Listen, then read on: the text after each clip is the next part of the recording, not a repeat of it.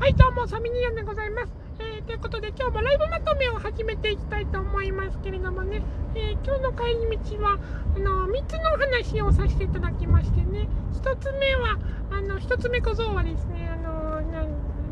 何でしたっけね、まあ、あの、余白じゃないや、えっと、固定ですね、固定、固定、固定、固定。固定というのはですね、あの最近やってるデスクのね、上に、僕は電卓を固定してあるんですよ。電卓、うん、電卓固定するとね、すごくいいの。でもね、正直電卓の使用頻度っていうのはそんなに高くないの。うん、でもね、その、なんていうのかな、電卓を固定することの意味っていうのは、よく使うからそこに置いてあるっていうんじゃなくって、そこの空間にとっての、まあ、基準を作るってやつなのかな。だからさ、あるじゃないですか、お家にさ、あの、大きな柱が1本ありました、このリビングには。も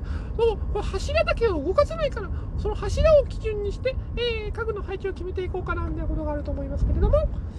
そうなんです。あの、意味もなくデスクの上に何かを1つ固定してしまうと、お下に、まあ、両面テープでも吸着マットでも貼って固定してしまう、滑らないように動かないようにしてしまうということによって、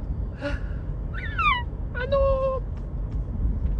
他のものの場所が決まりやすくなるということがそしてそこの場所は使えないので他のところで作業するしかないので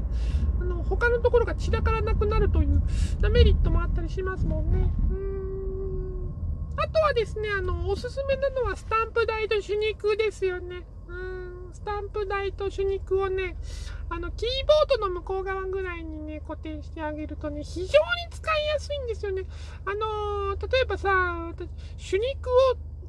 使う時のストレスっていうのは左手で持って右手で開ける。なんで朱肉の蓋は片手で開けられないの？ジャムの瓶も一緒。なんで両手で持たなきゃいけないのっていう感じなんですよね。だからあの、デスクに固定してある朱肉だったら蓋の部分を片手で回せばいいわけですからそこだけ固定してくるっと回せば、うん。あとスタンプ台もですね、あの100円ショップで売ってるあの赤と青が切り替わる手肉じゃないスタンプ台があるんですけれども、それもね、キーボードの向こう側にデスクに固定してあるんですよ。で、そこに関しては、うん、あのー、なんて言うんでしょうかね、そこに関してはね、あのー、だから、スタンプ台のお尻側、デスクと接する側に吸着マットをペタペタペタペタ貼っておくというか置いておくとか挟んでおくって、あの、100均で売ってるあの耐震マットってやつ、ゲル状のやつをね、挟んでおくと、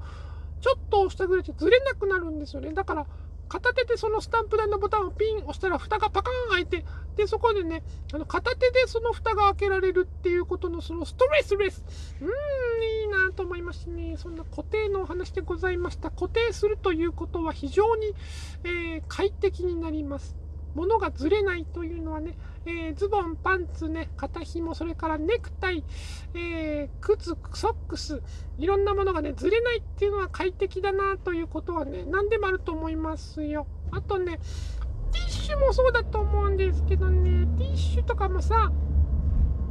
の最後の2、3枚になったらさ、ティッシュと一緒に箱が持ち上がってしまうと、あれ？お前箱来いって言ったっけ？言ってないよねっていう時とかがあるわけですよね。だから、そういう時には、まあ、箱ついてくんなと思うんですけど、箱ごとデスクに固定しておけば、そんなこともなくなるわけですよね。後ろ髪引かれてんじゃないよ、ティッシュボックス、ボックス、ボックス、ボックス。ちょっとね、喉が痛くなったので、今日は、この辺りでおしまいにしたいと思います。それでは、あのー、明日から1週間またね、始まると思いますけれどもね、えー、皆さんぜひね、あの、お体に気をつけていただきまして、えまあ、あのこのテストがね、終わった日からが次の試験へ向けての準備の期間ですからね、え気を抜かないように今日一日、あの休むんじゃなくて、えーえー、この何時間かだけ休んだら、もうちょっとだけね、明日からやることをまたあの早めに始めておくっていうことをやってみてください。えー、それでは、あの今日も良い一日をお過ごしくださいまし。